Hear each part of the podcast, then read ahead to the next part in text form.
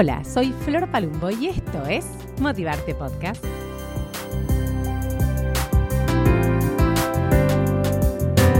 Bueno, bienvenidas, bienvenidos a Motivarte Podcast. ¿Cómo andan? Hola Leti, bienvenida a este espacio. ¿Cómo estás?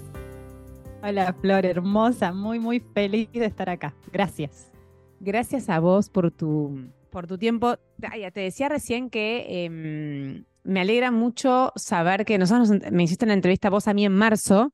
De hecho, eh, hablamos, creo que el año pasado, incluso eh, por Instagram, viniste a Argentina, todavía no nos vimos personalmente, pero ya nos vamos a ver. Y mm, me alegra mucho que podamos ahora hacer como el, retruco, al revés, el poder tenerte en este espacio con tu historia, que es una historia de resiliencia, que es una historia fuerte y que ahora me vas a contar un poquito más. Así que muchas gracias. No, gracias a vos. Y me siento como que pasé de la primaria a la secundaria. O sea, este era el podcast que yo escuchaba cuando estaba solita y cuando necesitaba motivarme, como se llama tu podcast. Así que ahora de estar de este lado es como, wow, ma, lo logré. ¿Viste? Gracias. Y sabes que me, cuando escuchaba tu, esto quería decir. Cuando escuchaba tu podcast, que vos tenés un podcast que se llama Mientras Respires, eh, está hace tiempo, em, y cuando, el primer episodio, que es Quién sos, y donde contás un poco la primera parte de tu historia, que después vas desarrollando como algunos conceptos en cápsulas, eh, vos decías algo del propósito de vida, que es, yo me identifique mucho porque tiene, e, es un poco el mío también, ¿no? Esto de poder ayudar a otras personas. En mi caso, lo que tiene que ver con empujarlas a tener una vida mejor y ayudarlas a que realmente creen la vida que quieran. Vos hablaste de sanar, em, pero cuando vos me decís, che, yo escuché tu podcast y a mí me ayudó en un momento difícil, para mí es, es todo lo que necesito saber, porque todos mis podcasts tienen ese fin. O sea, ese es el único fin con mi podcast. No es que ni siquiera gano plata con mi podcast, tiene que ver con poder yo tomarme un café con las personas que admiro y que, quiero conocer en profundidad y que otras personas tengan el mismo impacto de esas personas que puedo tener yo. Así que gracias por compartirlo y bienvenida de vuelta. No, gracias a vos. Es un honor. Y, soy una convencida y cada vez compruebo más que enseñamos lo que necesitamos aprender. Entonces, en tu caso, es como mantenerte con la motivación a tope en mi caso es como resiliencia, como sobrevivir pase lo que pase y con alegría y con felicidad. Y si lo estoy logrando, porque es algo que se trabaja todos los días y que no se termina nunca, si lo estoy logrando y puedo ayudar a alguien que, que necesite un consejo, que, que necesite un empujoncito o que esté una estación antes que la mía, bienvenido sea. Qué lindo. Bueno, nos vas a contar primero, vos ya sabés, porque escuchás este podcast, la primera pregunta siempre de este podcast es, ¿quién está siendo ahora Leti Areval? Dificilísima, Flor. dificilísima. Yo ya sabía que se venía esa pregunta y la quería. No les pasa lo mismo, pero me gusta porque es como empujarlos a pensar en algo distinto. Mala. Sí, pero la estoy pensando. Yo me voy a tomar un mate mientras vos sufrís. Ay, mira, te cuento el desarrollo de esta. Eh, yo decía, me va a preguntar quién es Leti. Yo decía, ¿quién es? Mujer, no, porque eso es mi género. Ojo que cambié por quién está haciendo ahora, ¿eh? Ah, perfecto, perfecto. Que por ahí, o sea, bueno. no es estático quién, quiénes somos, vamos. Mutando, Entonces me preparé al pedo, Flor, me preparé al pedo. Adaptalo ahora. ¿Cómo me la vas a cambiar ahora? Adaptalo. No, no, soy siempre, siempre un aprendiz. Es, esa es mi, mi, conclusión, ¿no? No soy mi género, no soy mujer, no soy coach, que es mi profesión, no soy madre, que es uno solo de los roles de mi vida. Soy un aprendiz. En todos esos distintos ámbitos estoy aprendiendo a ser todos los días de mi vida. Me encanta, me encanta y de hecho es como un, desde un lugar, viste que cuando dicen que vos si sos coach lo sabés, que cuando nosotros dejamos de preguntar esto de que cerramos las posibilidades de aprendizaje porque las preguntas abren las respuestas cierran, pero qué, mm, qué bueno, qué lindo esto de ubicarte en un lugar de humildad y aprendizaje porque te da una apertura a todo lo que viene, a todo lo que recibís como para realmente internalizarlo y, y que, te, que te sume a tu vida, ¿no? Había un profesor en la facultad que dijo algo que me quedó para siempre y que, lo menciono bastante, que es que dijo, ¿cuándo envejece una persona? Y fue de esas preguntas que todos levantaban la mano y nadie le pegaba hasta que la tuvo que responder él. Y una persona envejece cuando deja de sorprenderse, cuando ya todo le da lo mismo. Y es verdad. Así que yo me considero súper joven, una ignorante total, y siento que cada cosa que nos va pasando es una lección. Entonces, si esa cosa que pasa duele más, es porque la lección es más importante, ¿viste? Y, encararlo de esa manera realmente me ayudó, me ayuda y me ayudará. Totalmente. Leti, eh, para la que no escuchó tu podcast o tu primer episodio, no te conoce, hablando de lecciones, vos tuviste una gran lección de vida que, mm, de la cual eh, saliste, digamos, no sé si es aeriosa, pero realmente aprendiste, creciste, la lleva, es la que te tocó. Eh, uno no elige, lamentablemente, las cosas que nos pasan en la vida, pero a mí me gustaría que nos resumas para empezar a, contar todo eso que, de valor que aprendiste de esa experiencia, ¿qué fue lo que pasó en tu vida que marcó una antes después?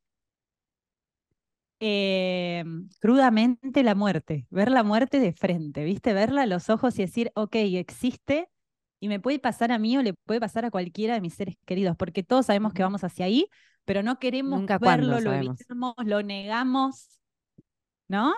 Es como súper fuerte, pero, o sea, pensar en la muerte en realidad nos acerca a la vida, nos hace vivir más intensamente, ¿no? Em, así que básicamente lo que me pasó era que tenía una vida de, cuento de Disney, una vida perfecta.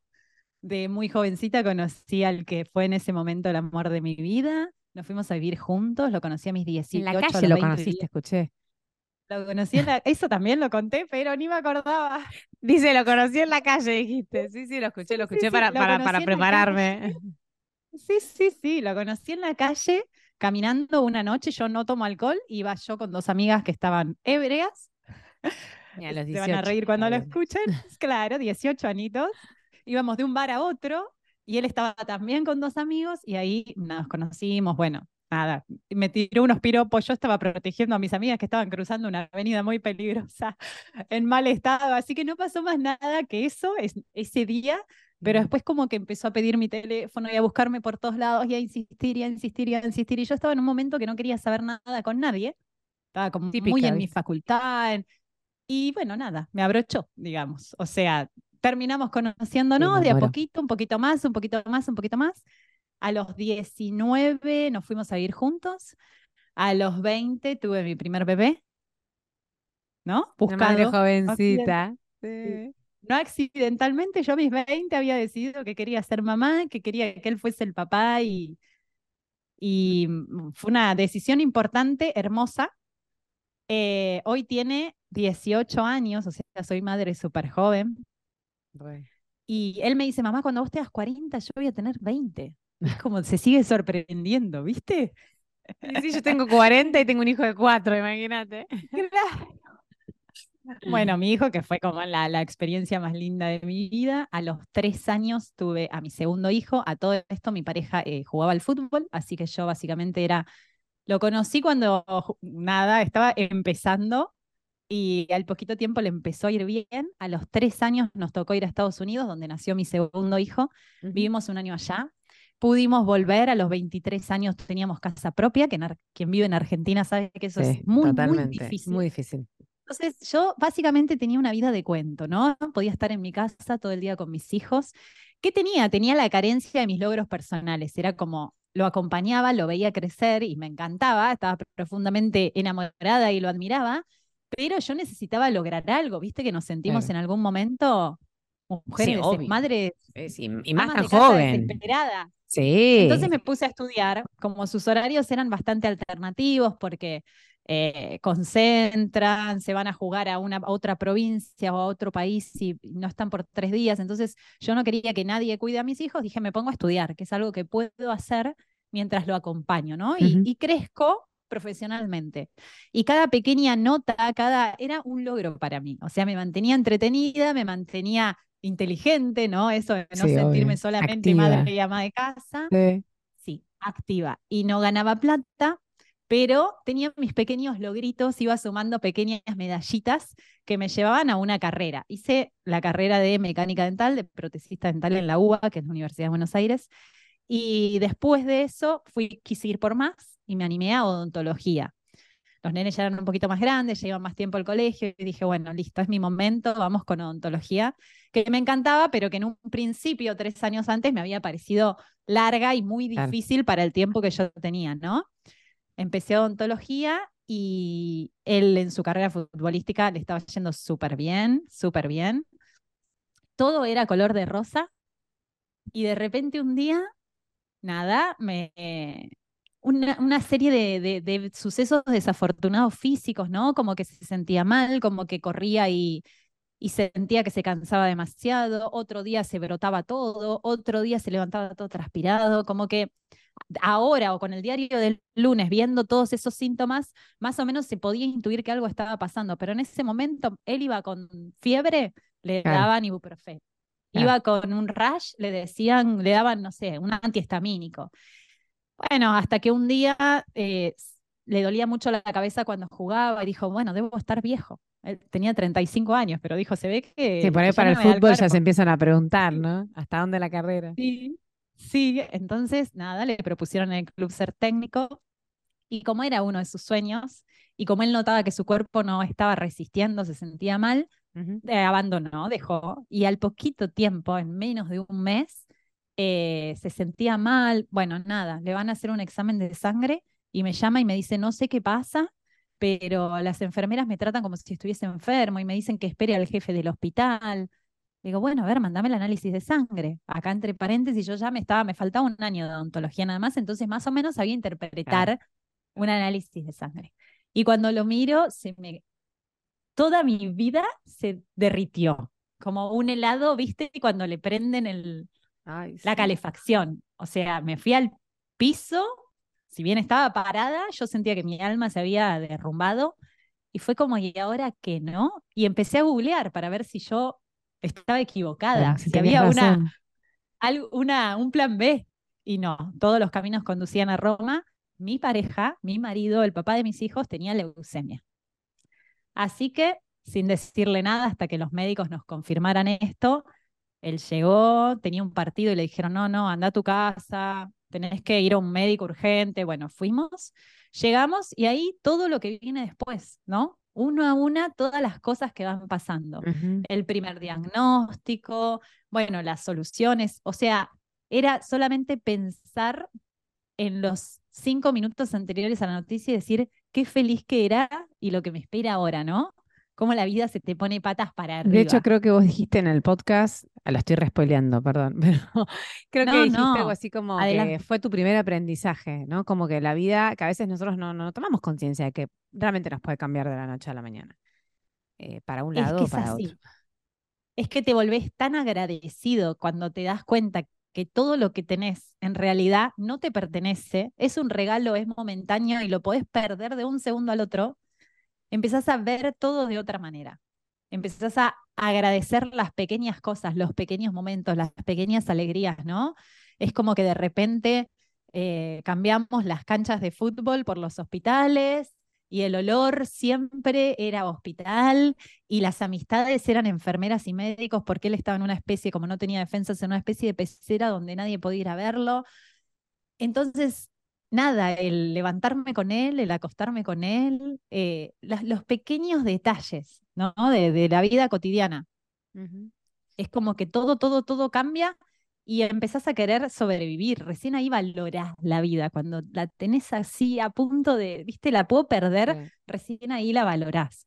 Yo creo que no hay que ser tan extremo y no hay que llegar a que nos pase algo terrible para valorarla. Por eso mi podcast se llama Mientras respires estás a tiempo, porque es hoy, ¿viste? Me escribe gente diciéndome, por ejemplo, tengo 65 años y nunca encontré lo que me gusta hacer. ¿Crees que estoy a tiempo? Pero claro, mujer, claro, hombre. Siempre. mientras respires, estás a tiempo. Sí. Tengo 40 años y nunca encontré el amor de mi vida, ya perdí la esperanza. No, no la pierdas.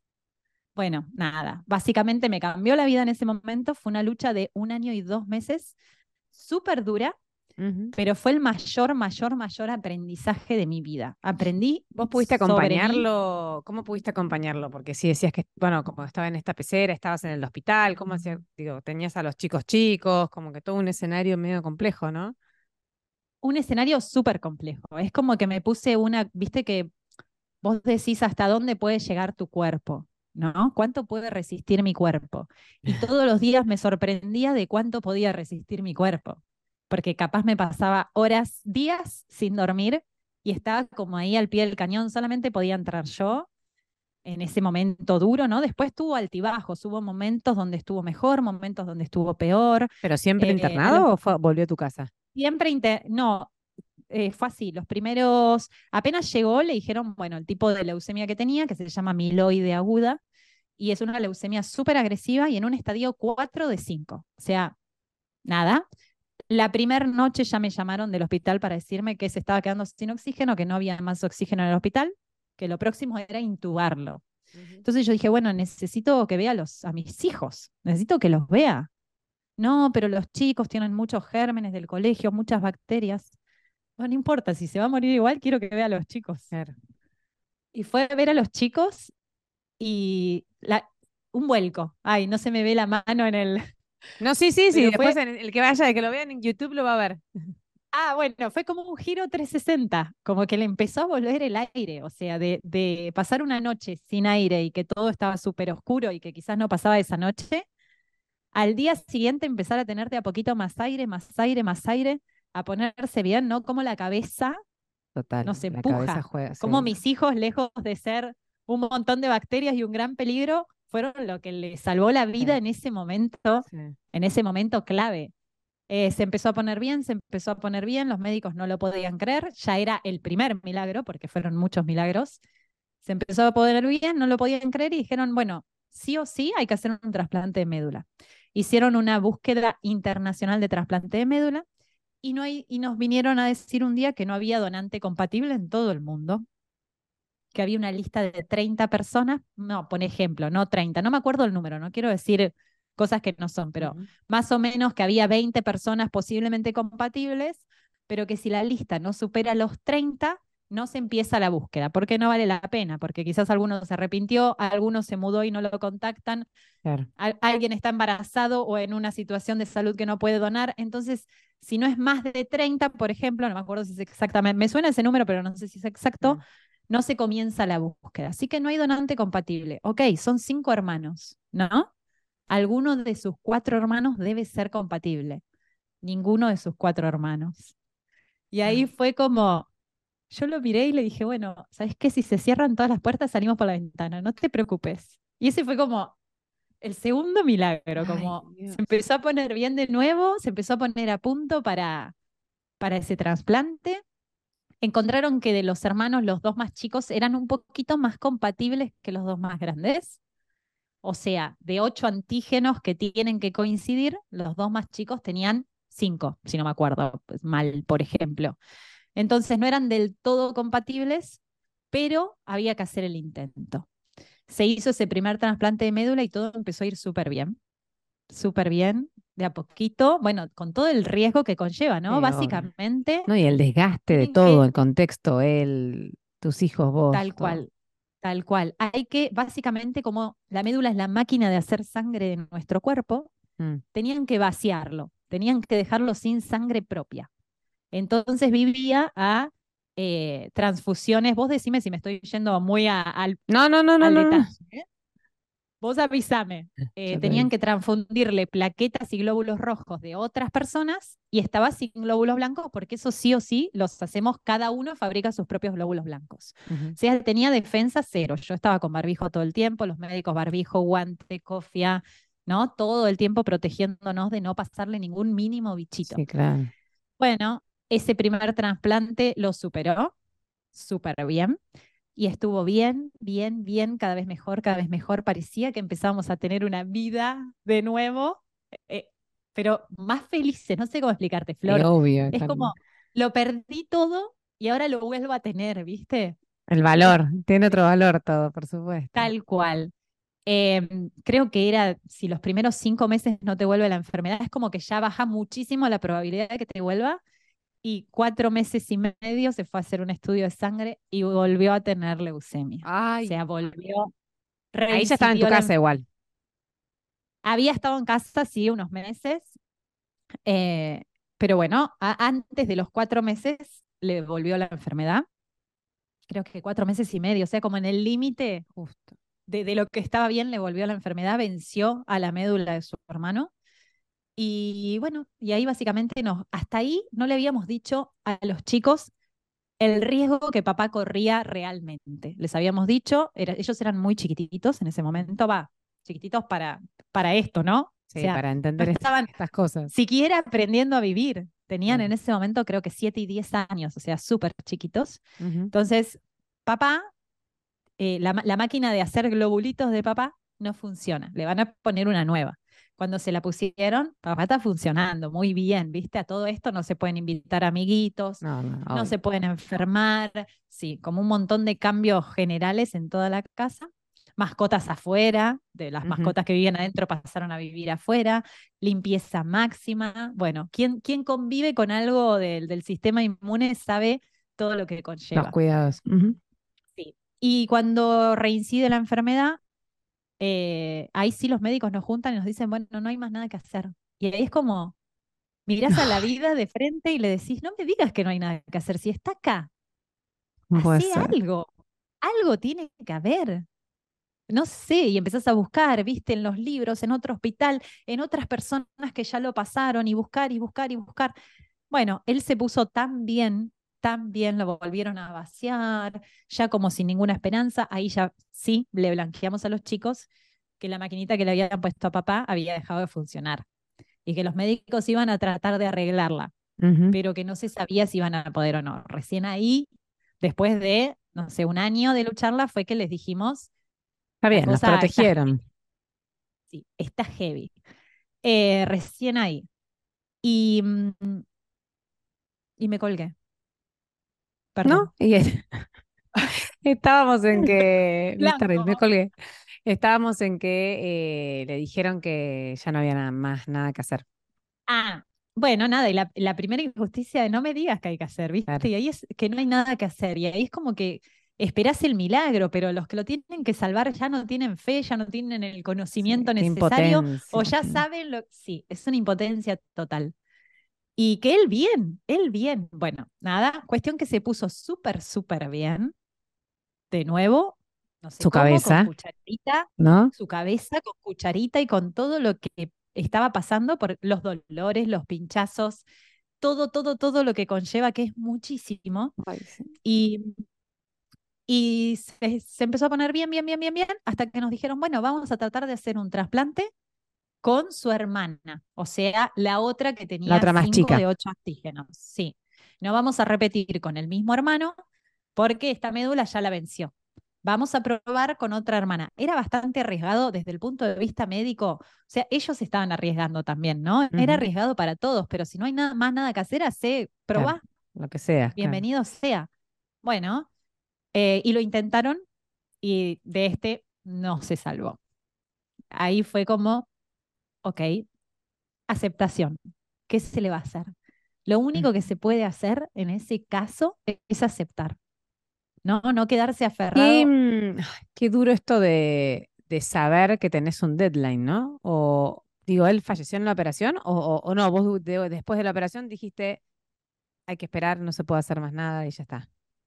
No, a él primero lo tienen que vaciar, ¿no? Le tienen que sacar toda su sangre con una quimioterapia fuertísima y con rayos. O sea, vaciarlo completamente, que de su médula no quede nada.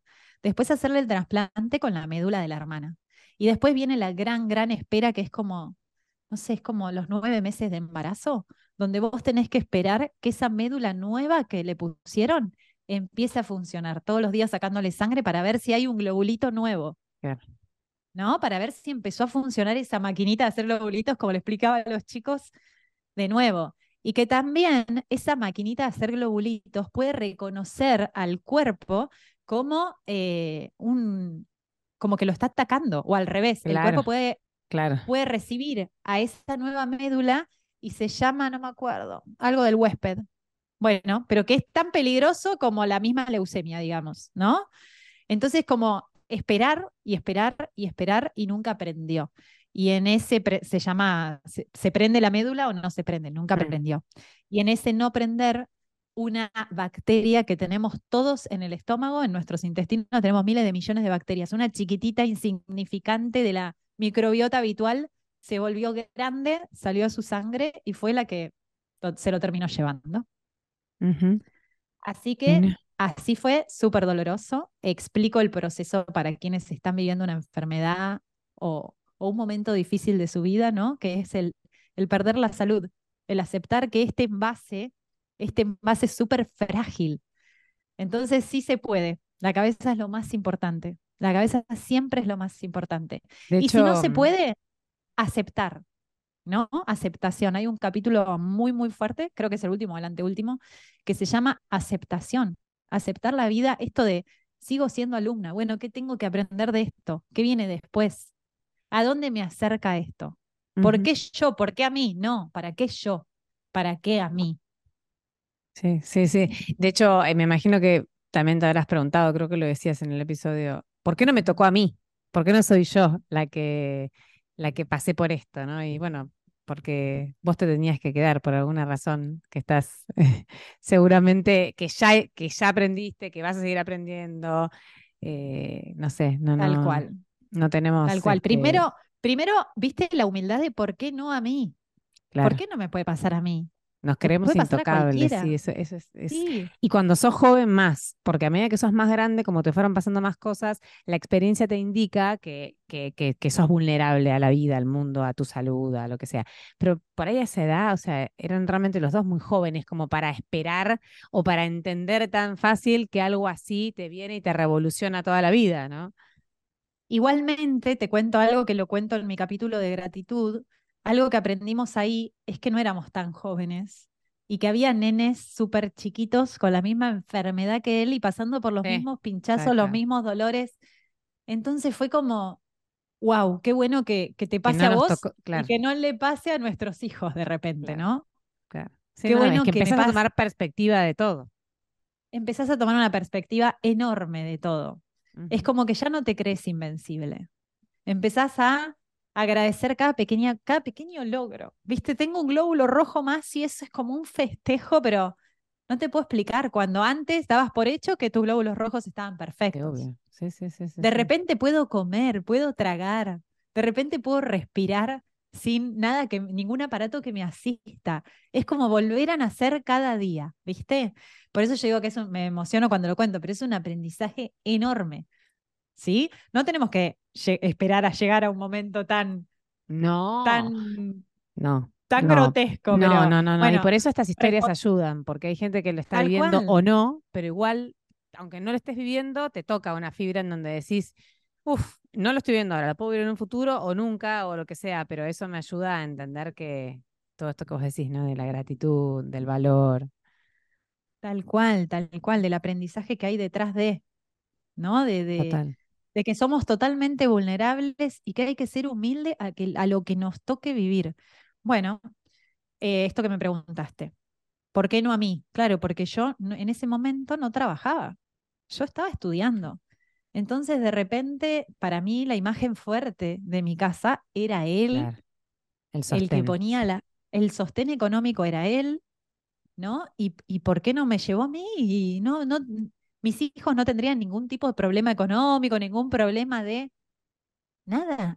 Y ahí fue como, bueno, Leticia, ¿qué vas a hacer ahora?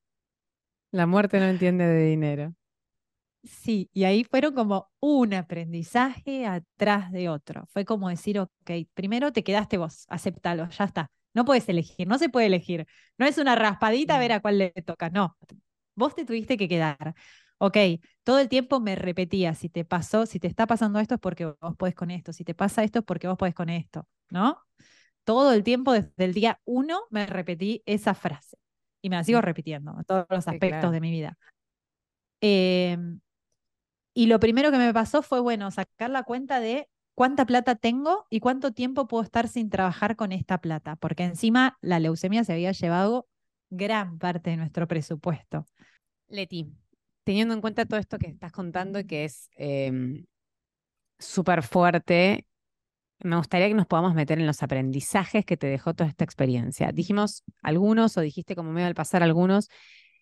Quisiera que me cuentes desde vos, hay un montón que son desde la teoría, digo, sin vivirlo me puedo imaginar esto del valor de la salud, de la gratitud, pero hoy, seis, siete años más tarde, ocho años más tarde, ¿cuánto hace que pasó? Tenías 31, tenés 38, siete años. ¿cuáles, ¿Cuáles son esos tres que vos me decís, Flor? Yo soy otra persona porque aprendí estas cosas que, que las, las traje desde esa experiencia. Como que, que vos elijas los tres más relevantes para vos. Perfecto, qué difícil, Flor. bueno, em, podés poner uno más. No me voy a poner tan eh, el primero, que fue una gran revelación para mí, yo era de las que decían, sí o sí, la salud es lo más importante, si hay salud, ya está, si, si, sin salud no hay nada. Y de verdad ahí, sin salud, me di cuenta que lo más importante es el amor, que se puede vivir sin salud, pero que no se puede vivir sin amor.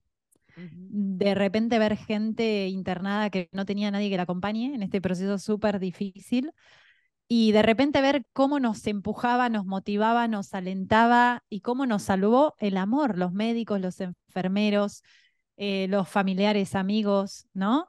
Y de hecho el amor a mí me salvó porque nada, fue como apenas volví a casa y dije, ok, él no va a estar nunca más, pero me dejó su legado de su paso por esta tierra, por esta, de su corto paso por esta vida, me dejó lo más lindo que hizo a mi cuidado. Sí, es un honor ser la mamá de sus dos hijos, ¿no? Entonces eso fue como el amor para mí ahora se puede vivir sin todo menos sin amor, incluso sin salud. ¿Está bien? Sí, sí. E, eso es lo primero. Lo segundo que aprendí es que la vida es urgente, que la vida es hoy, no dejar nada para mañana. Y hacer lo que querés hoy, no dejar, no postergar nada, porque uno dispone, pero Dios o el universo, como cada uno prefiera llamarlo, no, uno propone, pero Dios o el universo disponen, ¿no? En mis planes yo me recibía de odontóloga y empezaba a trabajar y me iba a ir súper bien económicamente, entonces él iba a poder dejar de jugar al fútbol y ser técnico, que era lo que realmente quería, y nos íbamos a casar por iglesia, por civil, una alta fiesta, y íbamos a tener un tercer hijo, y íbamos a ir a Disney con nuestros dos hijos, y no pasó nada de eso. Y fue como aceptar la vida como se planteó. ¿No? Ok, está bien, pero no tengo tres, pero tengo dos, que son hermosos, son perfectos, son lo, son mi leitmotiv, o sea, Obvio. fueron mi fuerza, en ese momento. Sí, en ese momento y cada día de mi vida actualmente. Em, así que esa es la, la, segunda, ¿no? No postergar nada y la tercera es eh, empezar a distinguir, mirá, me, considero, estoy muy feliz de haber encontrado tres. Era un desafío cuando me lo planteaste. Estoy muy feliz, quiero muy que bien, lo sepas. Muy bien. Sí, sí, sí. La tercera es empezar a distinguir entre lo que es importante y lo que no. Para mí ahora, eh, en ese momento, el título universitario dejó de ser importante porque ya no quería ser odontóloga, ya quería estar, trabajar desde casa para poder acompañar a mis hijos. ¿Haciendo qué? Haciendo algo que me gustara, que me llenara. La plata dejó de ser importante porque entendí que yo primero tenía que ser feliz y la plata iba a ser una consecuencia. Todo lo que hoy consideramos importante, realmente es importante. ¿No? No, esto que hablábamos de la perspectiva, ¿no? O sea, poner en perspectiva es un ejercicio maravilloso porque a veces caemos en, cositas y la cabeza te enreda, te enreda, te enreda, después y para, para, para, para. Para. ¿Qué tan importante es esto? Importante es, realmente. Este problema que para mí hoy es gigante, ¿cómo lo voy a ver dentro de un año? ¿Qué tan grande va a ser? ¿No? ¿Por qué me hago tanta mala sangre por esta persona? Que ni siquiera vale la pena, que ni siquiera es, o, es de mi familia o no es de mi familia, no importa, pero ¿por qué tanta merece toda esta mala sangre? ¿No? Realmente encontrar qué es lo importante es como que todos los mandatos, todo el deber, el tener que ser, todo el tener que pasa a ser quiero o no quiero. Sí, un poco eh, aprender a escucharte a vos, ¿no?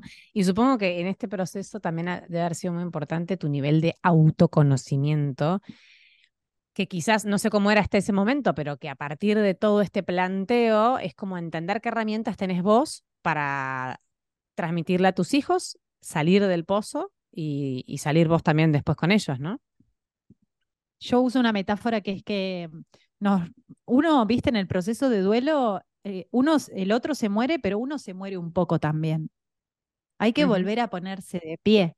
Hay que, es una lucha, el duelo es una lucha desesperada que hacen los que quedan por seguir vivos, a pesar de, ¿no? Y hay que respetar el duelo de cada uno de los que perdieron a esa persona. en este caso de sus familiares, de mis hijos, de sus amigos, y mi duelo, todos son distintos. Entonces, no juzgar y elegir cómo lo querés vivir. Yo en ese momento me rompí en mil pedazos, dije, no soy prioridad, agarré todos mis pedacitos, los puse en una bolsa para que no se pierda ninguno, y fui urgente a agarrar los pedacitos de hijo que había por todos lados y empezar a armarlos de nuevo. Yo dije, ellos tienen que salir lo más sanos posibles de esta experiencia. Ellos están aprendiendo a vivir, ¿no? Eh, tuvieron que aprender sobre la muerte antes de aprender sobre la vida, pero que esto lo fortalezca, que esto los haga dos personas de bien, que no sea el día que mamá se puso triste, el día que mamá cambió, ¿no? El día que todo cambió, el día que la vida empezó a ser una mierda, no. Fue el día que papá dejó de estar físicamente, nada más en nuestro corazón está todos los días. Eh, así que nada, después de armarlos a ellos, que me llevó un año y poquito, empecé como a armarme yo, pero en el proceso ya me había estado armando, porque cada, cada alegría de ellos, ¿no? Cuando vuelven a sonreír, cuando vuelven a despegarse de mamá, porque esa edad el problema es, si papá desapareció, mamá también puede desaparecer. Claro, entonces el que también le pase algo, claro. Claro, entonces también me despego de mamá, ¿no? No me quiero despegar, perdón. Fue como ir pasando esas etapas de a poquito hasta que un día me encontré en mi casa viviendo de mi hobby, que era pintar muebles, mi, gran terapia apenas quedé sola mm. fue encerrarme en mi casa sin escuchar nada de afuera, como respetando mi propio duelo y que no entraba ningún duelo más adentro mío. O sea, me separé completamente del resto de los duelos, menos del de mis hijos. Y me encerré a pintar muebles, que era mi terapia. Por eso después me, quise dedicar al arte terapia y todo eso también. Y a escuchar podcasts y cosas que me motivaran. Y ahí es donde te conocí. Así que realmente me acompañaste en un momento súper difícil.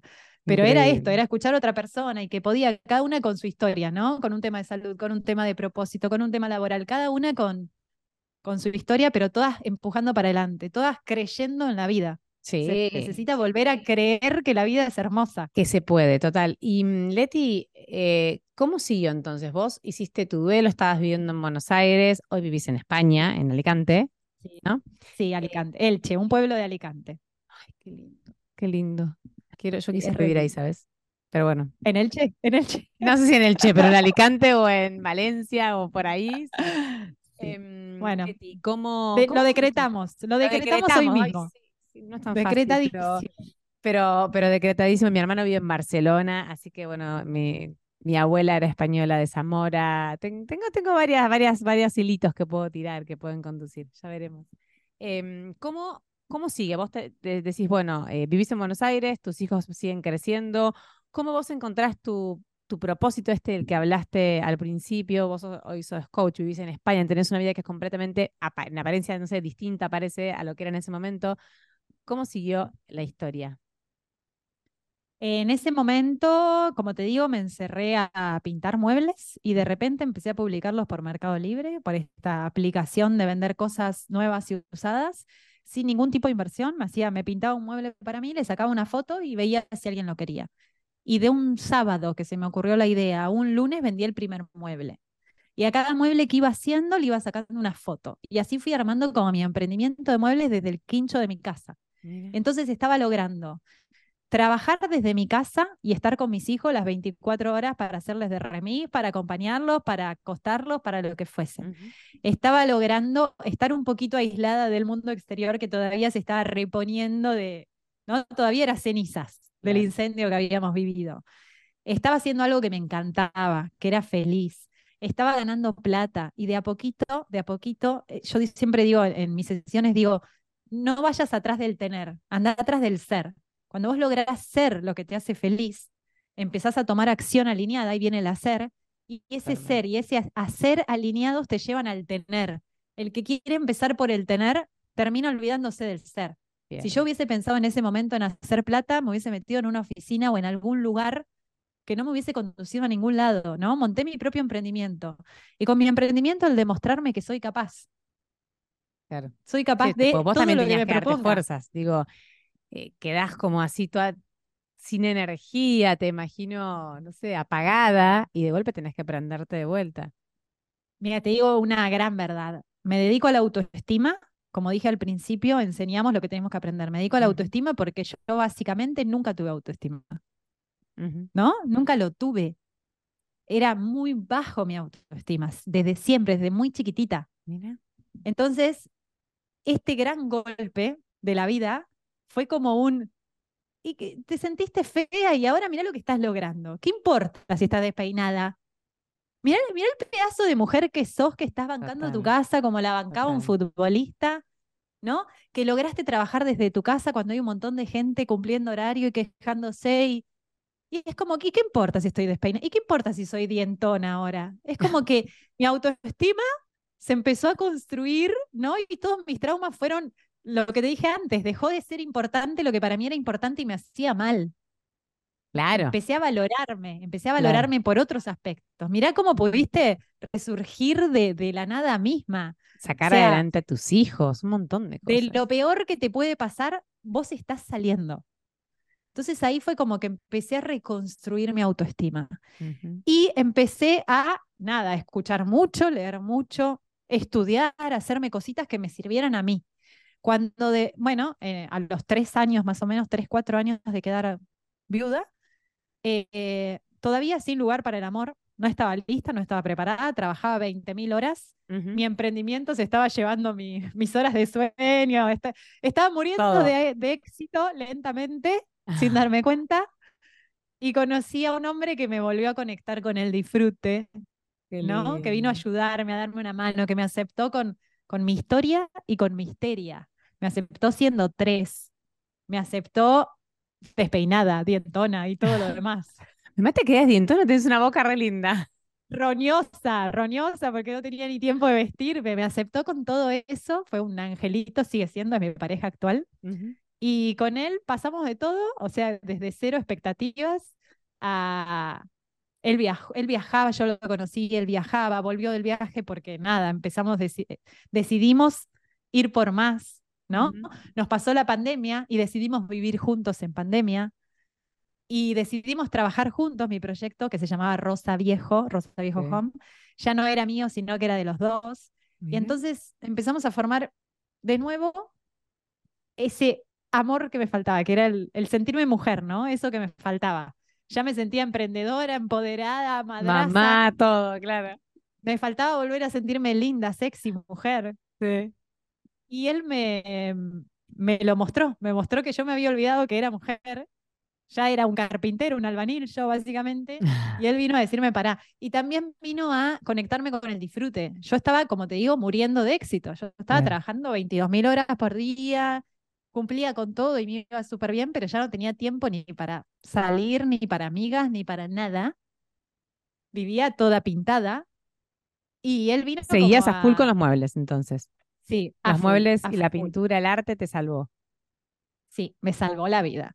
Y él me conectó con el disfrute de nuevo. Él es un gran, gran disfrutón. Yo no disfruto ni de la comida, ni del sueño, ni, del, ni de los momentos de ocio, ¿no? Para mí no eran necesarios. Para mí no era necesario ni comer, ni dormir, ni tener ocio. Y él me dijo, pará, pará, vamos a mirar Netflix sin hacer nada. ¿Cómo no hacer nada? ¿Qué es eso? Claro, yo sí me sentaba a mirar Netflix, era con algo en la mano, ¿viste? Con tejiendo, pintando. Por... Y era como, pará, desconectemos. Pará, podemos estar mirando el mar a cambio de nada. O sea, solo mirando el mar. pará, está bueno comer rico. No hay que comer, hay que, se puede comer sentado. Yo ya comía parada en ese entonces, ¿no? Él me conectó con este disfrute, me, nutrió de un montón de cosas que yo me estaba olvidando.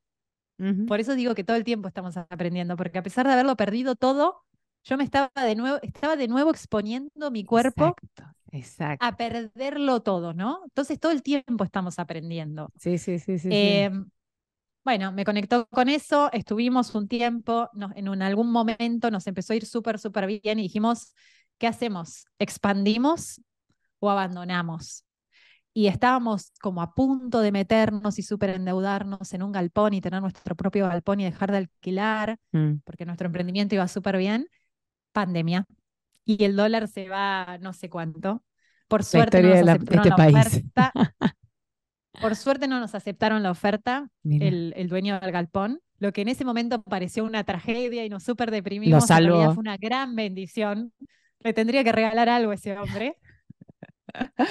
y no nos endeudamos, nos íbamos a endeudar en dólares, Flor. Vos sabés el estrés que iba a ser eso de, por muchos años más.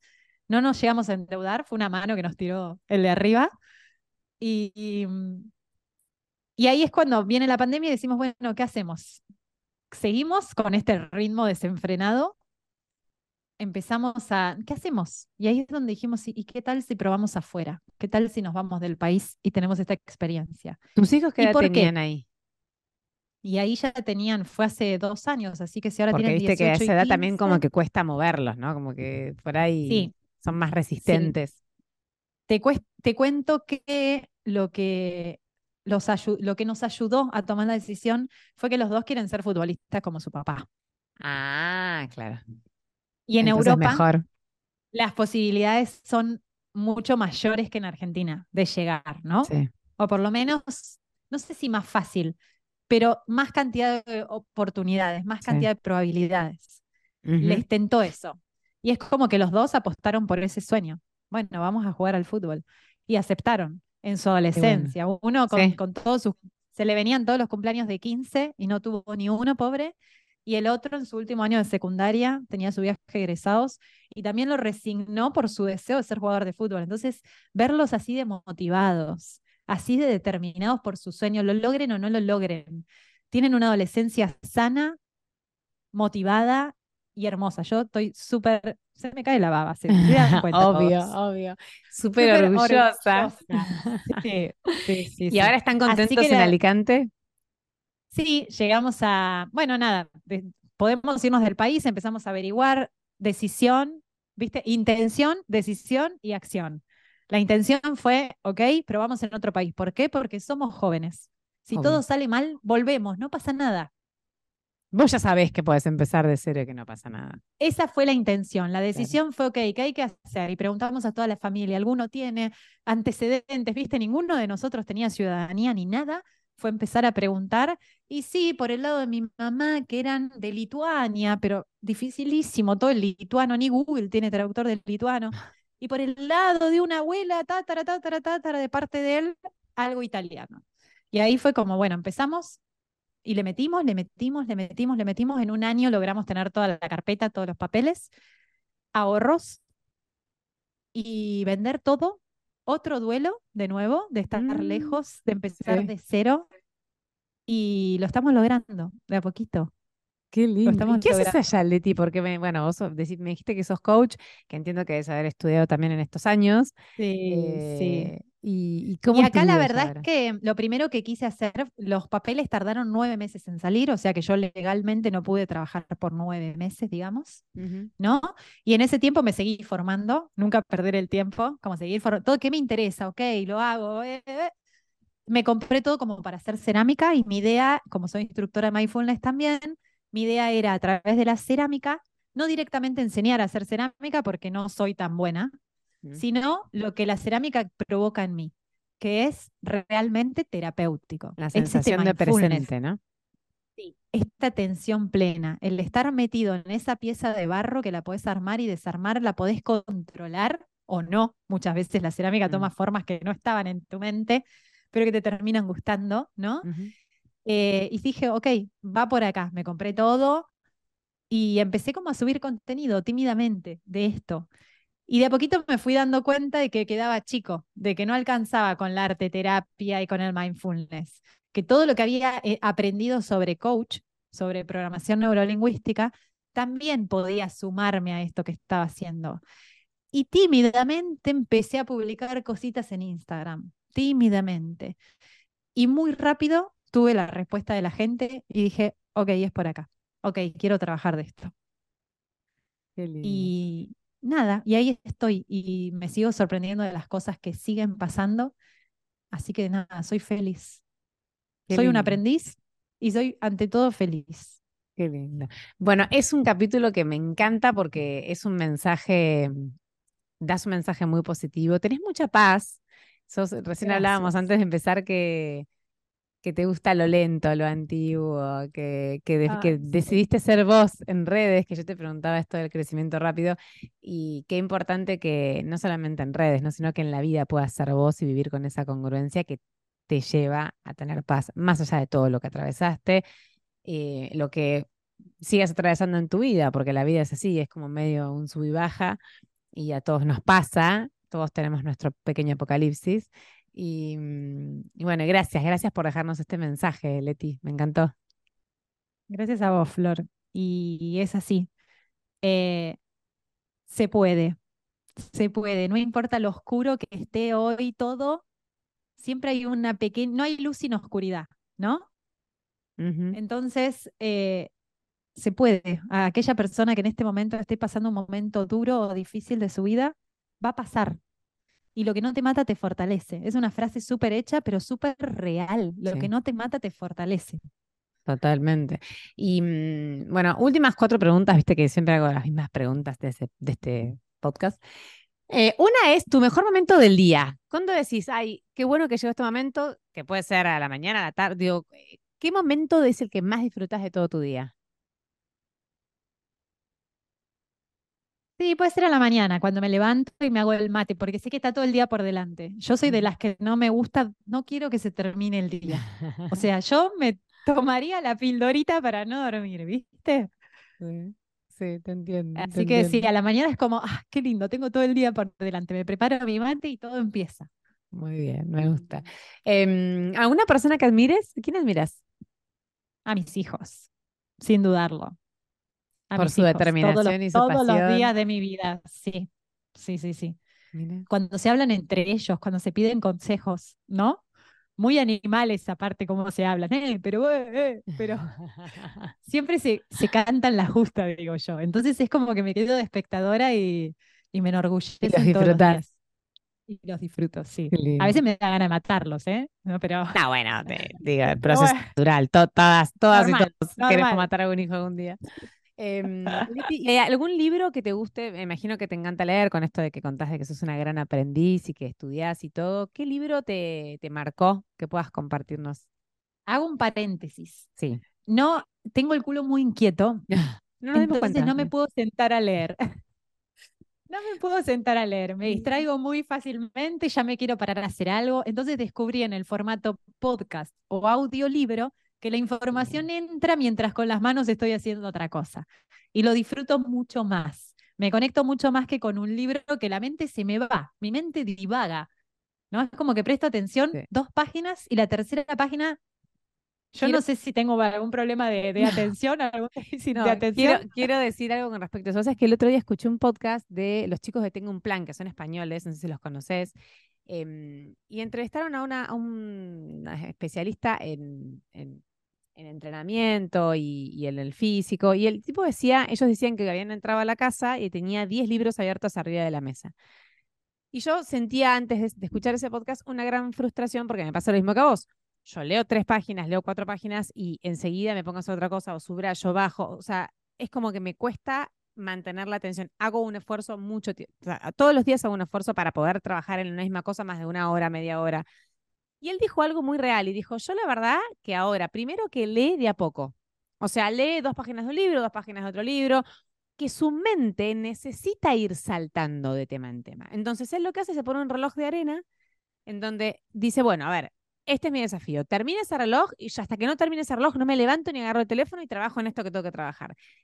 Y me pareció muy bueno porque digo, es verdad, por ahí no todos tenemos la capacidad de tener una atención plena durante tanto tiempo. Y él también decía esto de que escuchaba mucho audiolibro, igual que Emiliano Chamorro, que también lo escuché hace poco en una, mm, el, el, el, que, el dueño del Instituto, Baikal, eh, en un podcast que decía, yo escucho, escucho libros, ya no leo. Después de escucharlo, voy bajando cosas y las escribo. Pero no, no tenemos que tener como esto de, de que parece que estamos subestimando a la lectura o el aprendizaje porque lo hacemos a través de otro formato. Es un formato completamente válido. Así que sin miedo. no, tal cual.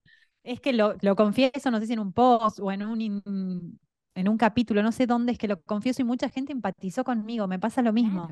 Bueno, ok, a mí yo voy a las librerías y me encanta, Flor, me quiero comprar todos, todos, pero no leo ninguno después, los empiezo y no, no puedo avanzar. Entonces, ¿qué hago? Aceptación. Acepta que sos así. Acepta que necesitas estar haciendo algo con las manos para prestar atención.